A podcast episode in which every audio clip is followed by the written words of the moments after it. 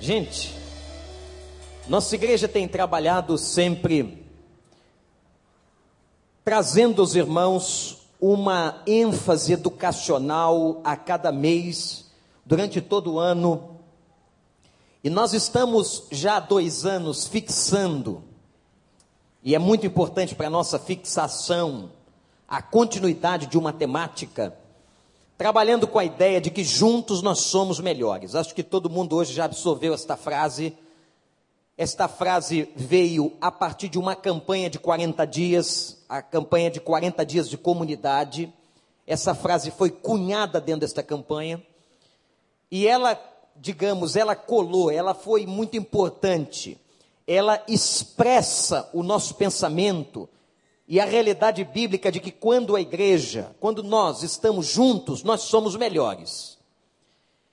E durante todos os meses deste ano, a cada trimestre nós dávamos ênfase a uma realidade. Então começamos janeiro, fevereiro e março falando juntos somos melhores cultivando.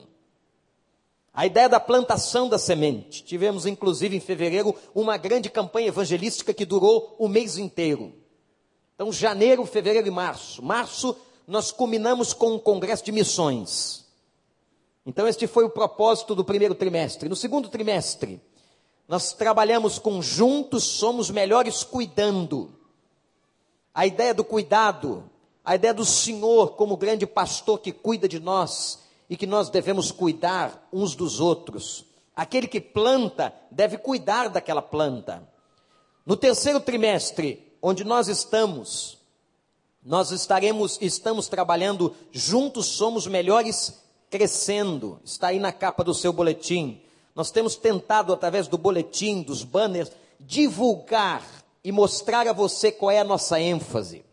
Isto facilita as pregações, facilita o caminho educacional da igreja. Então, se você se recorda, ou se lembrou agora, através do que o pastor está dizendo, no primeiro trimestre, juntos somos melhores cultivando.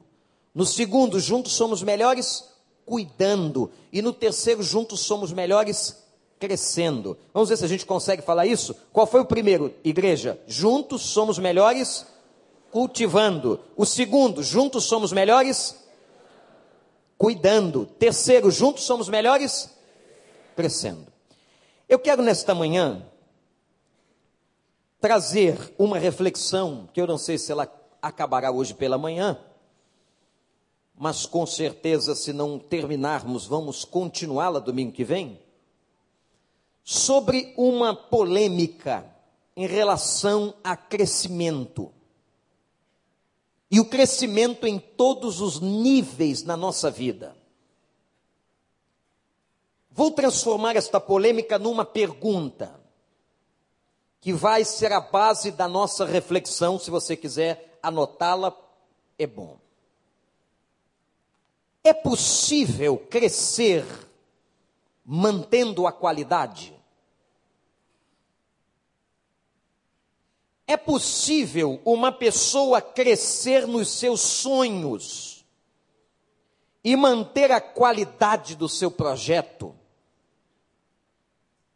Empresários que estão aqui, seja de pequena, média ou grande empresa, é possível uma empresa crescer e manter a qualidade dos seus produtos?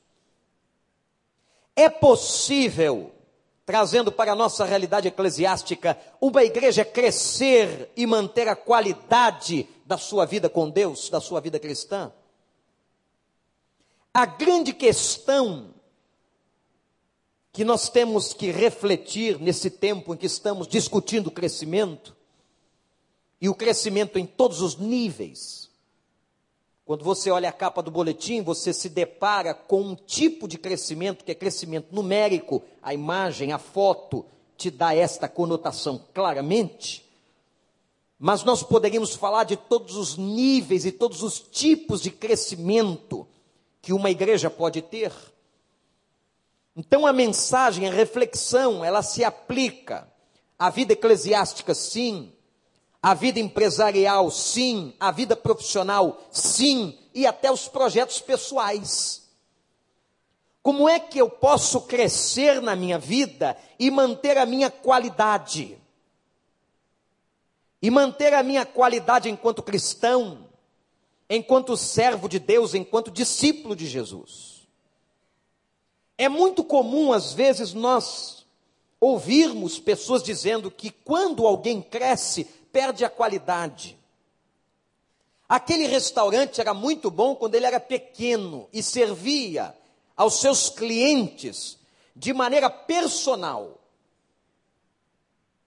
Mas quando ele cresceu, você já deve ter ouvido sobre isso, aquele restaurante perdeu a sua qualidade. É difícil fazer comida para muita gente.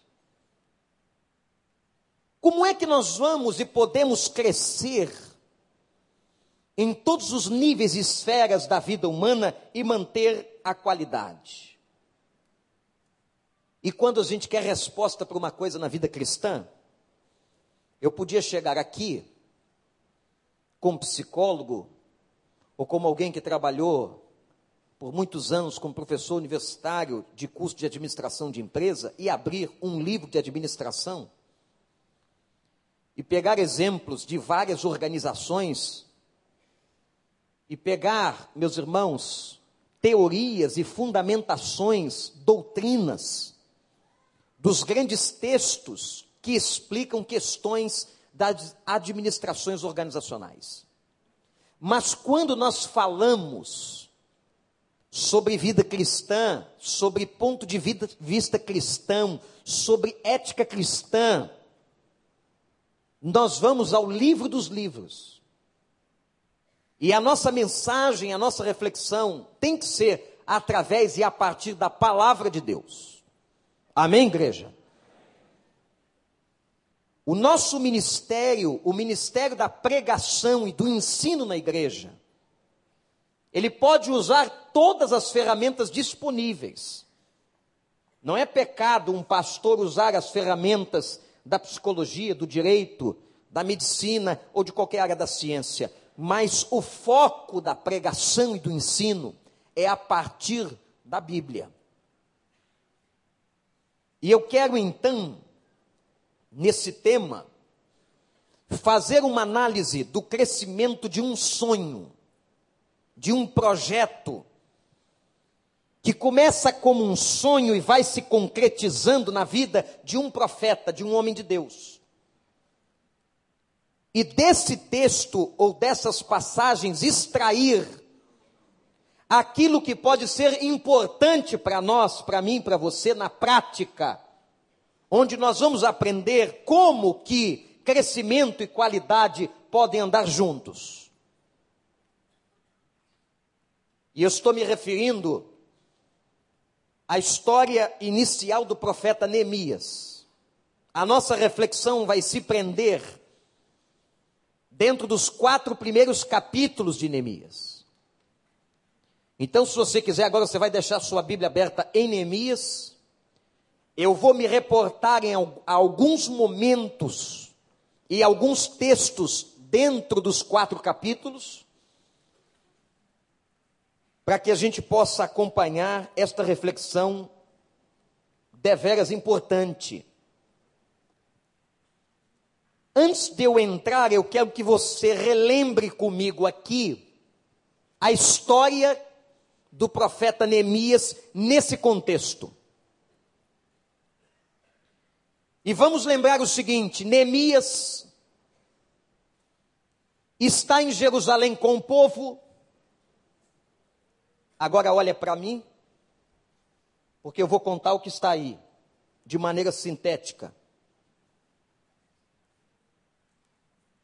E o povo entra num processo de desobediência e Deus permite, na sua soberania, que Israel seja invadido. E naquela invasão, alguns judeus selecionados são levados para o cativeiro nas terras babilônicas, na qual Israel passou 70 anos. Quem estuda a Bíblia sabe que o cativeiro babilônico de Israel durou 70 anos. Durante este cativeiro, Deus levantou muitos profetas e homens importantes na história de Israel. Um dos, talvez um dos principais deles tenha sido Jeremias. Mas nós estamos aqui no contexto em que depois da invasão, quando alguns são levados cativos, o território de Israel entrou numa total devastação. Quando o inimigo entrou na cidade, a cidade cercada, e todas elas naquela época cercadas por um grande muro, o muro era a fortaleza de uma cidade, e Jerusalém como até os dias de hoje se vê, quem vai a Israel conhece a cidade, você pode entrar na internet, ela tem várias grandes portas. Aquelas portas eram portas talhadas e trabalhadas de uma maneira espetacular. Eram como se fossem a honra de uma cidade, a beleza de uma cidade. A arquitetura sintetizada nas portas da cidade. Então, os muros de uma cidade significavam a sua força, o seu poderio militar e protetor em cima dos muros. Os muros eram tão grandes que carruagens eram capazes de andar em cima dos muros, como carruagens dos exércitos, com os soldados e aquelas portas maravilhosas. Quando o inimigo entrou, quando os babilônicos entraram, destruíram, tal foi a destruição, o interior da cidade, derrubaram os muros da cidade e queimaram as portas a fogo. A devastação de Israel é terrível. O lugar da adoração é destruído, e nisso Alguns são levados para a Babilônia. Se você pegar o mapa hoje, quiser chegar em casa para fazer uma conferência, veja a distância entre Israel, o território de Israel no Oriente Médio, e o Iraque. Era o território babilônico. São levados para lá alguns cativos, dentre eles Neemias. E por uma ação de Deus, que tudo que Deus faz tem propósito, ele pega Neemias e coloca Neemias como um homem especialíssimo naquela região. Porque Deus tinha um projeto com toda aquela história. Tudo que Deus deixa a gente passar é porque Deus tem um projeto. Você crê nisso? Deus tem projeto. Por mais que você não entenda, não compreenda. Quando ele leva Neemias o rei manda selecionar alguns escravos para que pudessem servi-lo no palácio. E por uma designação, Neemias é escolhido para trabalhar na copa do Palácio Real. Numa posição importante, numa posição de destaque, numa posição de confiança. Por quê, gente? Por uma razão muito simples. O copeiro do palácio era aquele que provava toda a comida e toda a bebida que o rei fosse ingerir. Por quê? Se tivesse envenenada, coisa comum na época das monarquias, se tivesse envenenada, morria o copeiro e não morria o rei. É claro que ele vai colocar um escravo de confiança. Então, quando Neemias vai à condição de copeiro do rei, é assim que termina o capítulo 1, no último versículo, e naquela época eu era copeiro do rei. Ele é colocado nesta posição por causa da confiança, de credibilidade que Neemias conquistou, mas também de uma situação extremamente perigosa. Porque lá na Babilônia, algum inimigo podia envenenar a alimentação mataria o copeiro, mas não mataria o rei. É ali que Neemias está. Interessante. A posição para um escravo era de certo conforto ou não? Era melhor ser escravo na Babilônia trabalhando na copa provando uma melhor comida e certamente dormindo num lugar mais apropriado dentro do palácio do que estar na Babilônia nos campos de trabalhos forçados. Trabalhando, por exemplo, na construção de outras propriedades, carregando pedra. Então a posição de Neemias se torna uma posição, gente, estratégica. Uma posição importante. E aí, no capítulo 1, o que, que conta o capítulo 1? Conta o momento em que Neemias recebe a notícia da chegada de um irmão de sangue dele. Chega para a Babilônia Anani, certamente também aprisionado, e quando Anani chega na cidade, Neemias está na cidadela de Suzã, isto é, num palácio lá no Iraque, como se fosse os dias de hoje. Ele vai ao encontro do seu irmão, vejam que ele apesar de escravo, gozava de certa liberdade, ele vai ao encontro de seu irmão e ele pergunta a seu irmão como é que está Jerusalém, como está o povo, como está a sua terra. E ele recebe uma notícia deveras terrível. E Anani diz assim: Jerusalém está destruída. Os muros foram derrubados, as portas foram queimadas a fogo Muitos morreram, Neemias. Alguns, como nós, foram trazidos para cá. E aqueles que estão em Jerusalém estão em grande miséria e opróbrio. Estão numa situação calamitosa. Quando Neemias, irmãos, irmãs, ouve o relato de Anani sobre a situação de Jerusalém, a Bíblia diz, está no capítulo 1, que Neemias se senta e começa a chorar. E o texto sagrado declara que Neemias chora por vários dias. E ele começa certamente a se lembrar da sua história naquela terra, do seu passado, da sua cultura, do seu povo, da sua gente, da sua religião, tudo que ele havia perdido. E ele chora, ele chora, ele chora, até que a Bíblia diz que não apenas chora, mas Neemias ora faz uma oração belíssima que está no capítulo 1, quando ele começa a invocar o nome do Senhor e se lembra de pactos que Israel fez com Deus. E Neemias vai terminar a oração de uma maneira que quem está lendo a Bíblia, está lendo a Bíblia, talvez não compreenda quando ele diz assim: Senhor, que eu ache graça diante deste homem que o Senhor me conceda favor diante deste homem. De quem ele está falando? O que ele está falando? E é no capítulo 2 que nós vamos entender de quem ele falava e do que ele falava. No capítulo 2, Neemias vai demonstrar que pedia a Deus que Deus lhe desse graça diante do rei porque ele tinha um pedido importante a fazer e ele gostaria que Deus concedesse graça quando ele estivesse na presença do soberano rei na Babilônia. E meus irmãos, de uma maneira espetacular, o rei Artaxerxes atende o pedido de Neemias e vejam se isso é pedido de um escravo. Vejam se isso é pedido de um escravo. Sabe o que, que Neemias pede?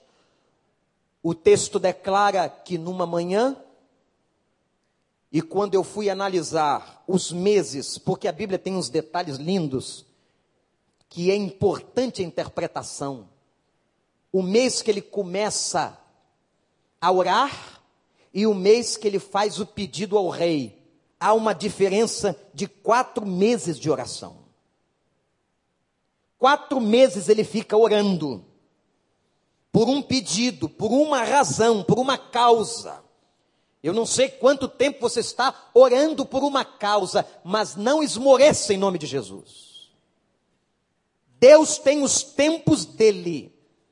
A nossa vida está nas mãos dele. Ele é soberano. As coisas acontecem no relógio de Deus, no Kairos de Deus e não no nosso relógio. Ele é soberano, mas com certeza ele fará o que é melhor para nós.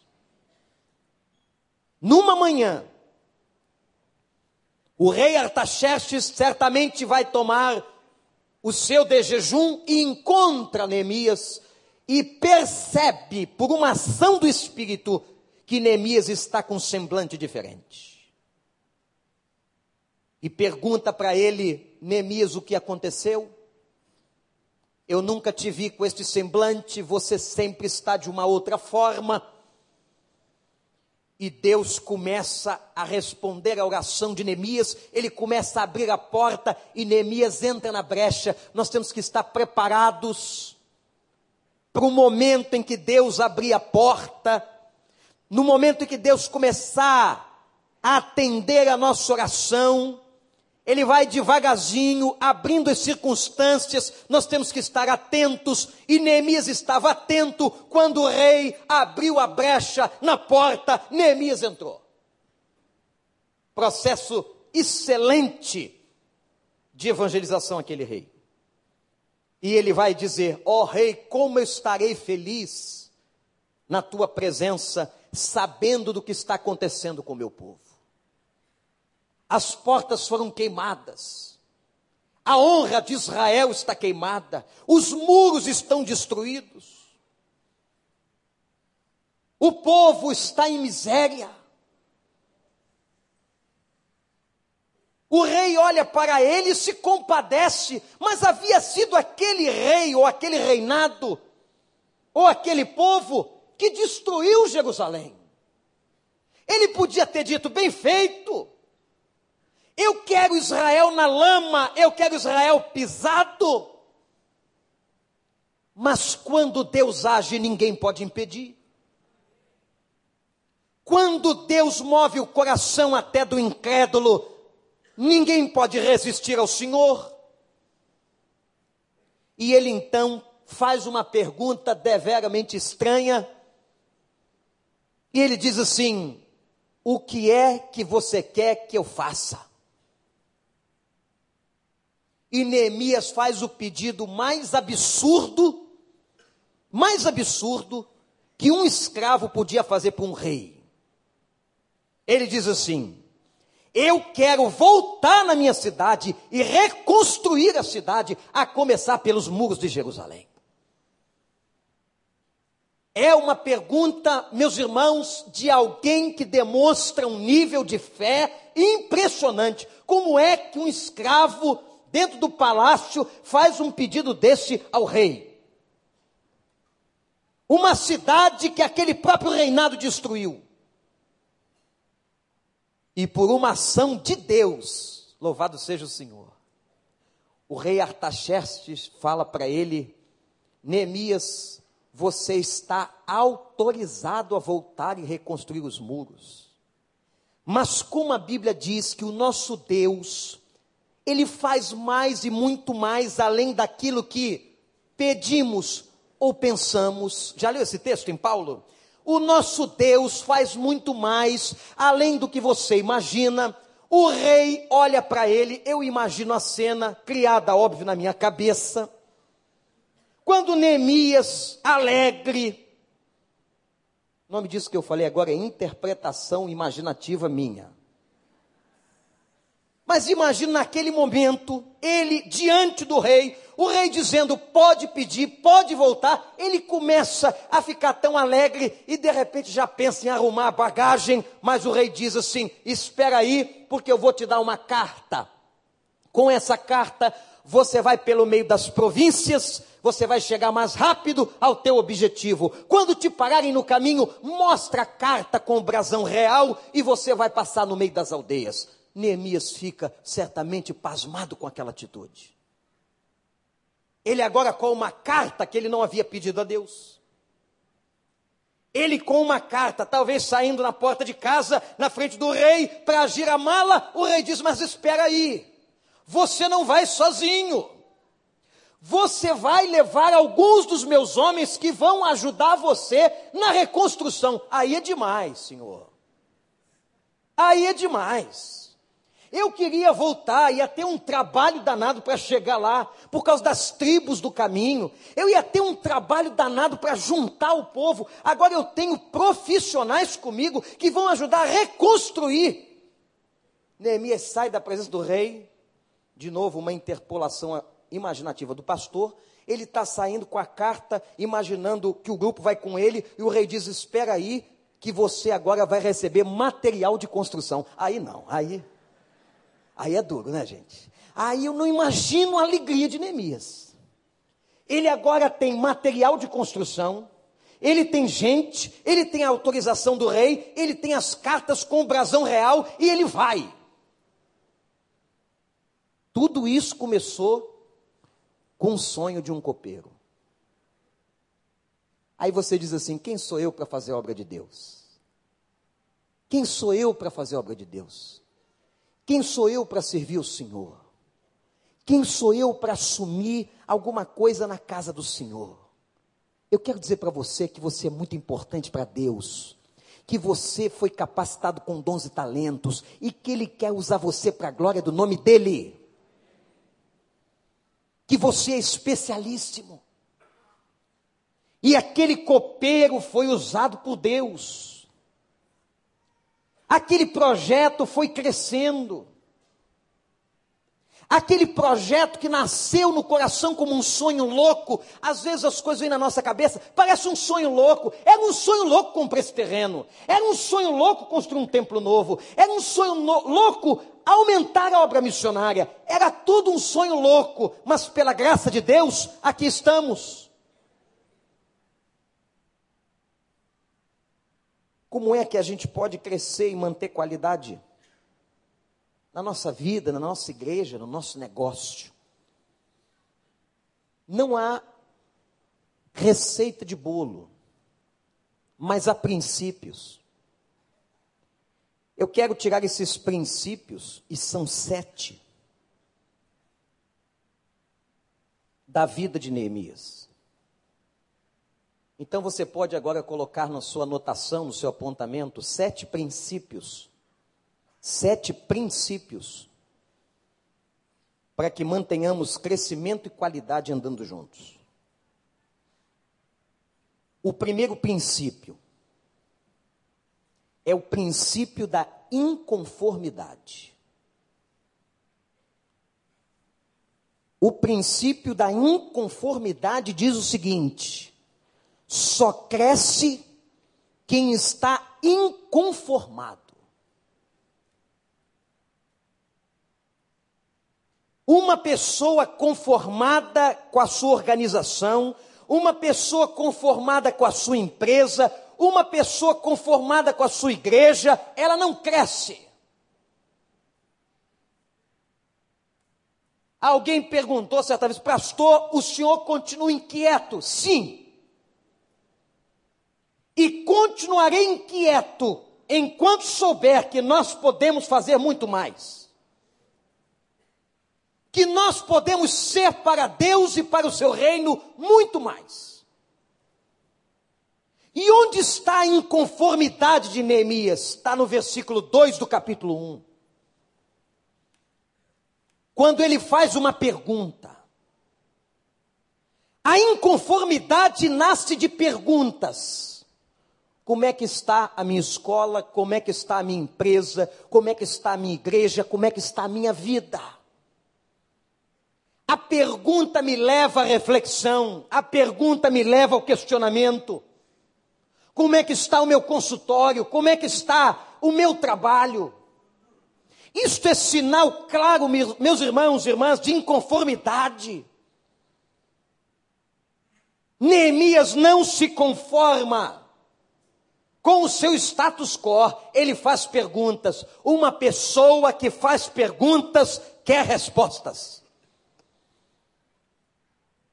É muito interessante como a gente trouxe para o lugar comum os relacionamentos. Então você pergunta assim para alguém: como você está? Mas aquela pergunta é apenas uma pergunta de polimento educativo. A pessoa às vezes não tem qualquer interesse em saber como está a vida do outro, mas por educação passou perto, como é que está? E não interessa a resposta. Mas na verdade, quando alguém pergunta pelo outro como você está, você, na pergunta, está se envolvendo com o outro. Na pergunta, você está envolvido com aquela resposta, seja ela qual for. E sabe qual é a coisa mais difícil? Quando você está com pressa, tem coisa na cabeça, está andando rápido e faz essa pergunta: como você está? E a, a pessoa com honestidade diz assim: eu não estou bem. Matou o seu dia, acabou contigo. Porque o projeto era: como você está? Está tudo bem? Continua andando. Quando você diz assim, como você está, e ela diz, eu estou mal, você ser uma pessoa, um homem sério, uma mulher séria, vai parar. E o ônibus vai sair naquele horário. E o patrão está esperando. E o culto vai começar. E você está ali. Mas se você fez a pergunta, tem que aturar a resposta. Mas eu também não quero ver agora ninguém aqui, depois desse ponto, deixando de falar com as pessoas por causa disso. Vamos passar direto, não é? Eu sei que aqui no recreio não tem, mas por aí já viu aquela gente que vai no mercado, não quer falar com o outro porque está com pressa e finge que não vê? Já aconteceu com você? Eu sei que você foi só vítima, você nunca fez isso. Nós somos só vítimas dessa situação, porque nós somos crentes polidos, educados. Jamais nós nos esconderíamos atrás do extrato tomate para não falar com alguém. Jamais. Fazem isso com a gente o tempo todo, é verdade, mas nós não. O princípio da inconformidade diz o seguinte: você não pode se conformar com o status quo. Você quer crescer, então você tem que ser uma pessoa inconformada. Talvez por isso o apóstolo Paulo, escrevendo aos Romanos, disse o quê? Não vos conformeis. Não tomem a forma. Não estagnem naquele, naquela estrutura, daquela maneira, naquela forma, mas procurem crescer. O segundo princípio, usado por Neemias onde crescimento e qualidade podem andar juntos, é o princípio da visão. Sabe como é? Que alguém, ou que uma empresa, ou que uma igreja pode crescer e manter qualidade? Mantendo a visão de quem ela é e do que ela faz. Qual é a visão que nós temos? O que, que é visão? A visão é o lugar que eu quero chegar. Participando de uma organização em que estava um grande pastor de Belo Horizonte, pastor talvez da maior igreja evangélica, num só lugar no Brasil, a Igreja Batista da Lagoinha. O pastor Márcio fez um voto a Deus diante da congregação e com a congregação, eles querem alcançar 10% da cidade de Belo Horizonte. Isso é visão. Onde você quer chegar? Alguns anos atrás, as empresas no mundo inteiro começaram a trabalhar com a ideia de estabelecerem a visão. E muito interessante foi a visão de uma das maiores companhias do mundo, a Coca-Cola. A visão era a seguinte: que todo habitante da Terra, do planeta, tenha provado uma vez Coca-Cola. Era a visão. Tem alguém aqui hoje de manhã que nunca provou, não é que gosta não, que nunca provou Coca-Cola? Levanta a mão bem alto para eu ver. Só aquele irmão ali. Nunca provou. Os adolescentes estão achando que é mentira, viu? Mas não é não, creiam nele. Você está falando é porque está falando. Eles querem te conhecer, vai dar entrevista lá fora. Depois vocês falam com ele ali. A Coca-Cola atingiu seu objetivo, sua meta de visão em 99,9% dentro deste auditório aqui.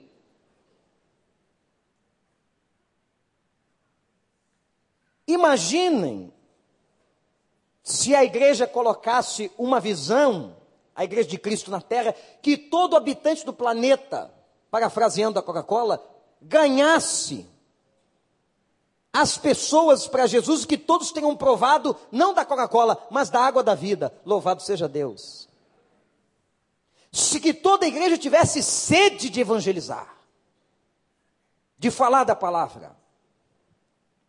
Neemias não perdeu a visão em nenhum momento. Qual era a visão? Reconstruir a cidade. Eu vou, aquele copeiro, pequenininho, escravo, numa condição difícil, num contexto difícil, ele disse: Eu vou conquistar e eu vou reconstruir toda a cidade de Jerusalém. Se você quer chegar em algum lugar na sua vida, jovem, adolescente, irmão, irmã, quer chegar em algum lugar da sua vida, você tem que ter visão estabelecida. Para onde eu vou? Interessante que a visão de Neemias, e a visão tem que ser de Deus, versículo 12, capítulo 2, ele expressa num suspiro da alma não contei a ninguém o que Deus colocou no meu coração. Quem dá visão é Deus. Quem dá a visão de uma obra é Deus. E coloca a visão na mente, no coração do líder. Atenção, empresários. Atenção, vocês que têm negócio. Deus coloca a visão no líder. Claro, você é homem de Deus, você é mulher de Deus. E o líder vai passar a visão aos seus liderados. E os liderados vão passar a visão à grande congregação.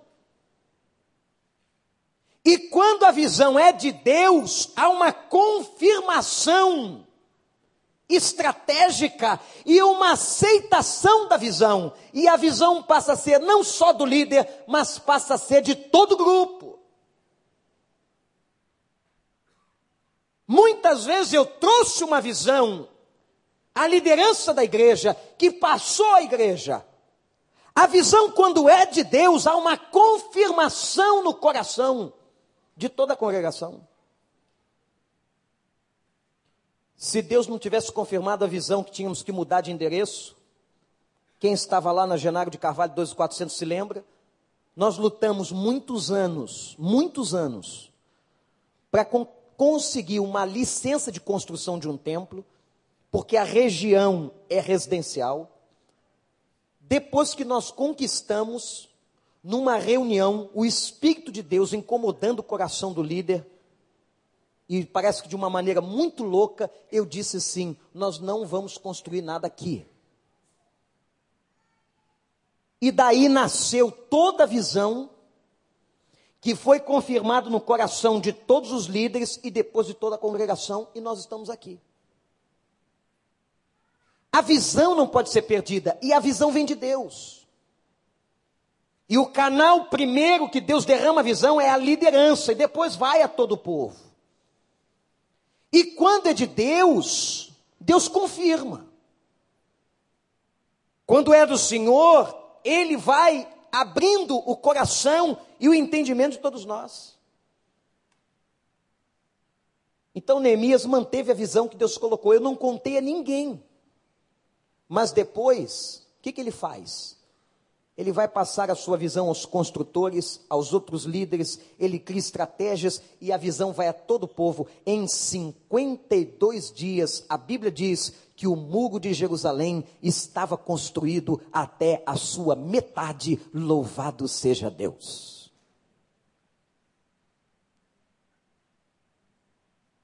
O terceiro princípio. Qual é o primeiro princípio? Uma pessoa, uma organização para crescer tem que estar inconformada. Segundo princípio, ela tem que ter a visão estabelecida. Terceiro princípio, o princípio do amor.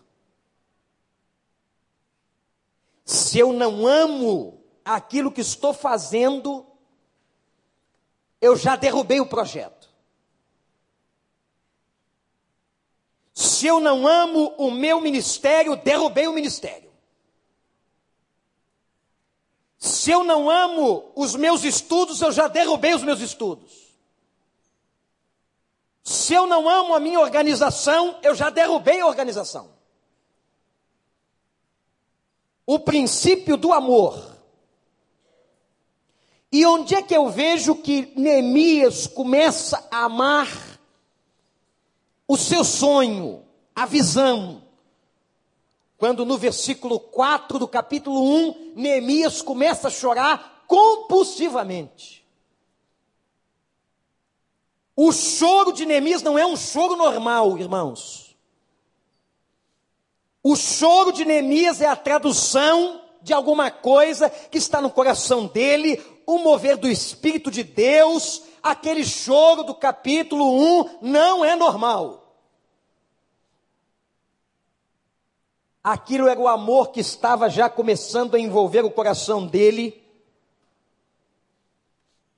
E nós temos que amar muito amar muito aquilo que estamos fazendo, amar o projeto, amar a visão, é claro que acima de tudo amando a Ele, ao Senhor. A mesma coisa se aplica, por exemplo, na vida da igreja. Quando é que a igreja vai ser vitoriosa? Qual é a melhor estratégia evangelística da igreja? Alguém sabe aqui? Eu posso dar o microfone e perguntar aos irmãos mais experientes, quais são as melhores estratégias para evangelizar e para fazer crescer uma igreja. O irmão vai levantar de lá, daqui do centro, da esquerda, e vai dizer, pastor, acho que deveríamos voltar às cruzadas de Billy Graham. Não, eu acho que deveríamos voltar aos grupos familiares. Não, eu acho que deveríamos continuar nesse ou naquele caminho. Nenhuma estratégia Nenhuma estratégia vingará sem amor. Sem amar o Senhor. Sem amar o projeto. No seu negócio, na sua vida, na sua igreja, na sua casa, ame a visão. Ame o projeto. E a gente tem que amar pelo lado de dentro e amar pelo lado de fora. Pelo lado de dentro, é o amor que eu tenho que ter por aqueles que estão perto de mim. A igreja tem que aprender a amar. Aí você diz, então, pastor, qual é a melhor estratégia evangelística? Está em João 17. Pai, que eles sejam um, para que o mundo saiba que tu me enviaste. A melhor campanha e estratégia evangelística da igreja é o amor. Você quer ganhar alguém para Jesus na sua casa, na sua família, na sua parentela? Ame aquela pessoa. O amor é a grande chave para alcançar o coração. Às vezes eu, ve eu vejo e sei de história de pessoas combatendo com seus parentes, discutindo de uma maneira suave: você vai para o inferno. Isso é que eu chamo evangelismo explosivo. Jogando condenação, ira. Olha, se você não for à igreja, o Senhor vai mandar um raio na sua cabeça. Não sei onde arruma esse texto. Vai arrumar um raio na sua cabeça, vai partir tudo na sua vida. Aí o cara não vai à igreja e o raio não vem, o raio caiu foi na sua cabeça. Se você quer ganhar alguém, ame. Tem que haver estratégia de amor, de cuidado.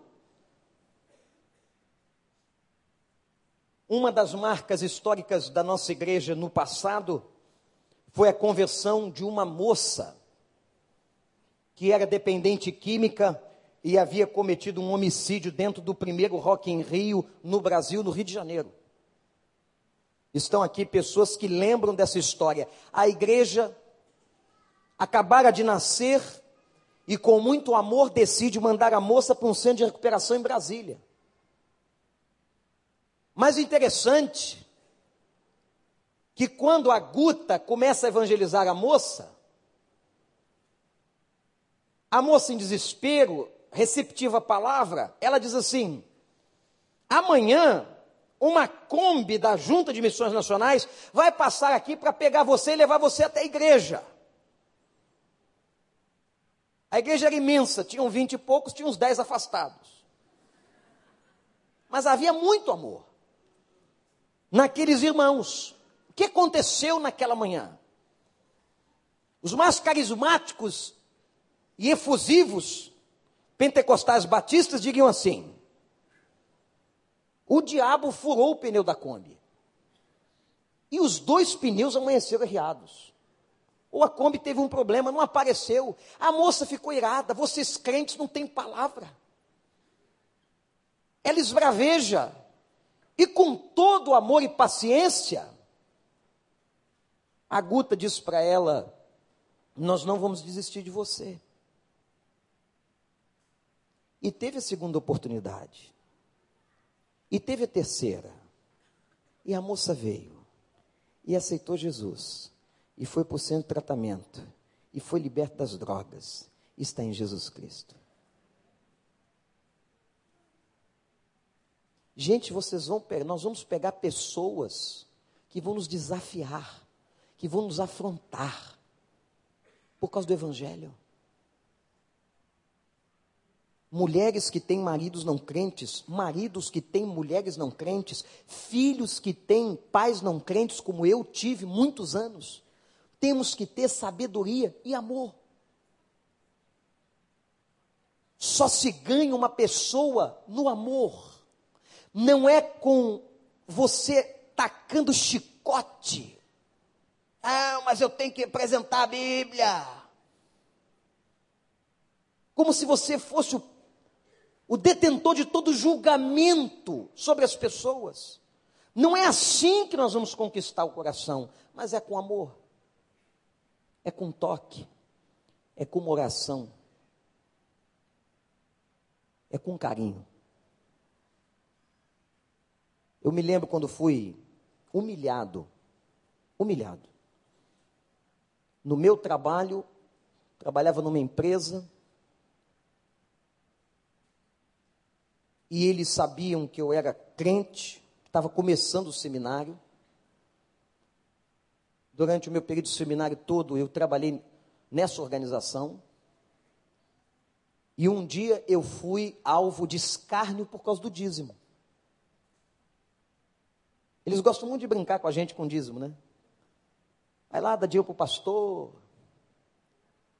Né? E falam aquelas palavras carinhosas. Você se sente um, nada. Se você não tiver força, você até acredita neles. E Deus me deu uma estratégia esquisita. Quando eu chego em casa, encontro na mesa o relatório financeiro da igreja. E eu me lembro que um daqueles caras me acusou de que eu não sabia para onde o dinheiro ia. Eu voltei no dia seguinte, botei o relatório em cima da minha mesa. Relatório da Igreja Batista Barão da Taquara. Botei lá. Relatório financeiro. E minha mesa ficava em posição estratégica e eu só orando. Pai, que eles hoje passem pela minha mesa. Um a um. E foi primeiro o Manel, foi o outro, Falei, Senhor, leva o Rubens. Rubens era o mais difícil. E daqui a pouco foi o Rubens que Deus usou. Foi o Artaxerxes. Olha isso aqui. Ele pregou o relatório. Que absurdo. Olha, não falei? Essa turma fica dando dinheiro para pastor, vamos olhar isso aqui. E pá, pá, pá. Daqui a pouco juntou um grupo.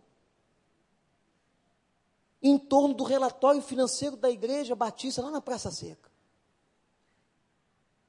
E começaram a ver. Mas isso aqui é dinheiro para. O que, que é isso? Eu comecei a explicar.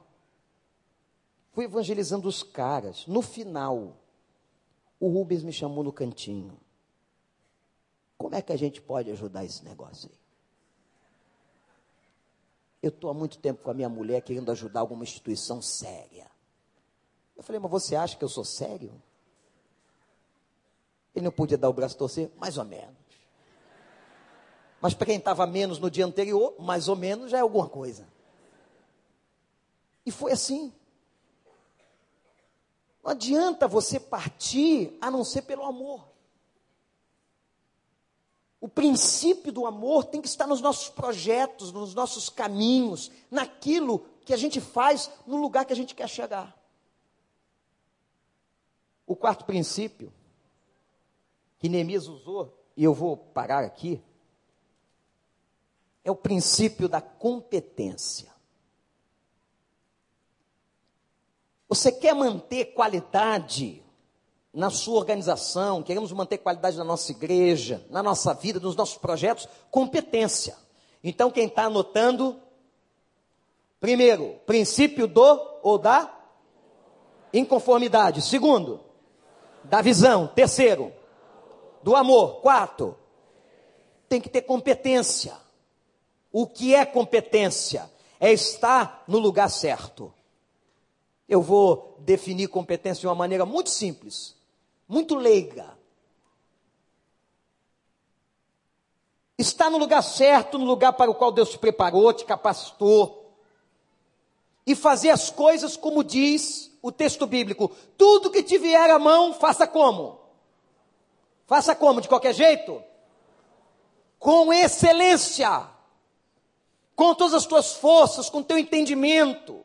É um absurdo gente que assume a obra de Deus e faz desleixadamente. A obra de Deus não é resto. A obra de Deus não é o tempo que sobra. A obra de Deus e o reino de Deus tem que estar em primeiro lugar. É para o Senhor. Não é aquele que paga teu salário, não, é aquele que te dá vida. Então a Bíblia diz: façamos tudo com excelência, façamos o melhor, façamos da melhor maneira. Você está trabalhando lá naquela empresa, trabalhe porque você está trabalhando primeiramente, não é para o patrão, está trabalhando para o Senhor. E Neemias vai dar a visão aos liderados e vai começar a treiná-los, montar as estratégias e treinamento é fundamental para se ter competência. Eu gosto muito de uma historinha que aconteceu com Saul. Lembram de Saul?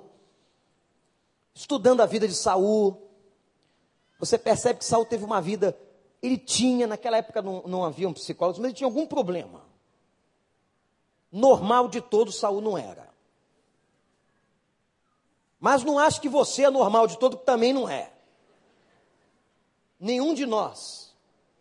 Temos muitas mazelas, muitas histórias, muitos problemas. E Saul, só que Saul tinha um negócio que se a gente for estudar um pouquinho mais a fundo, tem alguns que dizem que Saul sofria de esquizofrenia. Que aí a coisa já é um pouquinho diferente. E ele tinha umas crises. E naquela época, quando no Velho Testamento haviam crises, patologias, comportamentais se atribuía aos demônios, como até o início do século XX. A pessoa tem uma doença incurável, é demônio. Ela tem uma manifestação, por isso que os manicômios eram depósitos dos loucos, ninguém queria ir lá. Por quê? Nos manicômios estavam aqueles que eram possessos. Quando o ser humano não consegue tratar com a enfermidade, ele atribui a Satanás. Ele não tem explicação é doença maligna. Até hoje, quando a doença é incurável, é doença maligna. A gente não gosta nem de falar. Mamãe ensinou, bate na boca e não repete. Fulano está com aquela doença. Qual? Aquela. Vamos orar por aquela. Coisas das nossas crendices. E, e Saul, na crise esquizofrênica, ele encontra um tratamento interessante, está na Bíblia. Não é novo, não. Viu, Robson? Ele vai tratar-se com musicoterapia. Toda vez que a Bíblia diz o espírito maligno se apossa de Saul, o que, que era o espírito maligno? Era aquilo que eles não entendiam, era diabo, podia até ser. Mas toda vez que ele atormentava a cabeça do rei, o rei dizia: Eu preciso de alguém que me toque uma música. Agora foi muito interessante o que Saul disse: me tragam alguém que toque bem. Se não tocar bem, eu já estou mal. Vai ser uma desgraça. O músico tinha que tocar bem. E quem foi para lá? O Davizinho. Ruivo, levava sua harpa, era arpista e tocava harpa. E diz a palavra que quando Davi tocava a harpa, o espírito maligno ou da parte de Satanás se afastava de Saul. Musicoterapia. Nós temos que tocar bem. Nós temos que fazer as coisas com excelência, com qualidade. Não se pode admitir na vida secular e muito menos na casa do Senhor que alguma coisa não seja feita com qualidade, porque é para Ele. E nós vemos com clareza aqui que Neemias usou toda a qualidade para fazer e trabalhar na reconstrução dos muros e da cidade de Jerusalém. Que Deus nos abençoe. Voltaremos para terminar, domingo que vem de manhã, sobre qualidade e crescimento. Crescimento e qualidade. É possível mantê-los juntos? É. Quando nós obedecemos esses princípios da palavra de Deus, que estão debaixo da liderança do profeta Neemias.